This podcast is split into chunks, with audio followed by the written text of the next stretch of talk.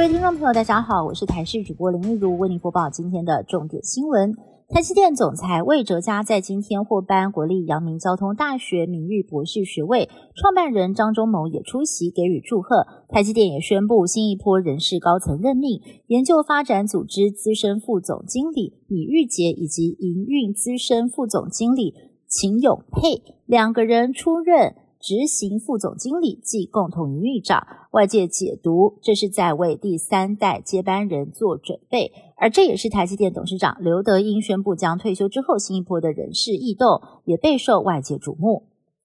年代旅游富国岛争议事件爆发之后，还有一部分的旅客尚未出团。由于年代旅游已经没有办法履约，因此把三月份的四班包机转交给弘毅旅行社承接，但是却遭到了屏保协会指控年代旅游眼很大，罔顾旅客权益，图利弘毅旅行社。各指出，弘毅在第一时间没有经过旅客同意的时候就转卖机位，甚至跟已经付过全额的旅客另外收取在地旅游费用等。等对此，红衣旅行社喊冤强调，他们协助出团是签新的契约，跟年代合约没有关系，还帮旅客保住了原本的机票钱。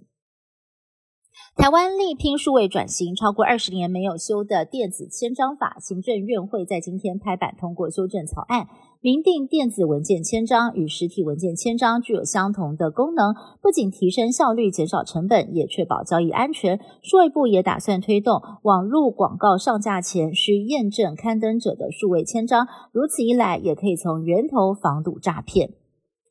中国渔船翻覆事件经过多次密商，仍然没有办法取得共识。在今天上午，双方代表重返饭店闭门密商。但是呢，却是面色凝重的离开。传出原本坚持公开道歉的中国代表，已经考虑同意改成书面致歉。不过海巡署澄清，依照客观调查证据显示，因为没有同仁疏失，所以目前没有书面道歉的规划。下午双方再度展开第十一度协商，但是陆方代表火速离场，全程不发一语。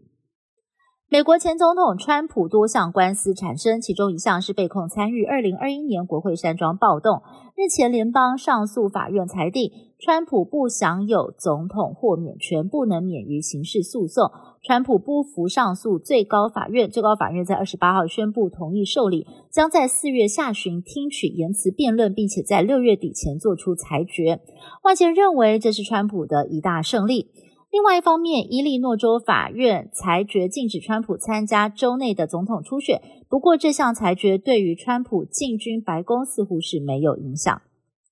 泰国的卫生部长在二十八号受访时表示，泰国将在今年年底全面禁止娱乐用大麻，只保留大麻作为医疗用途。卫生部长说，娱乐用大麻目前无法可管，遭到滥用，可能会对健康带来危害，并且导致其他毒品成瘾。这项法律草案三月将会送内阁审议，可望于年底之前通过。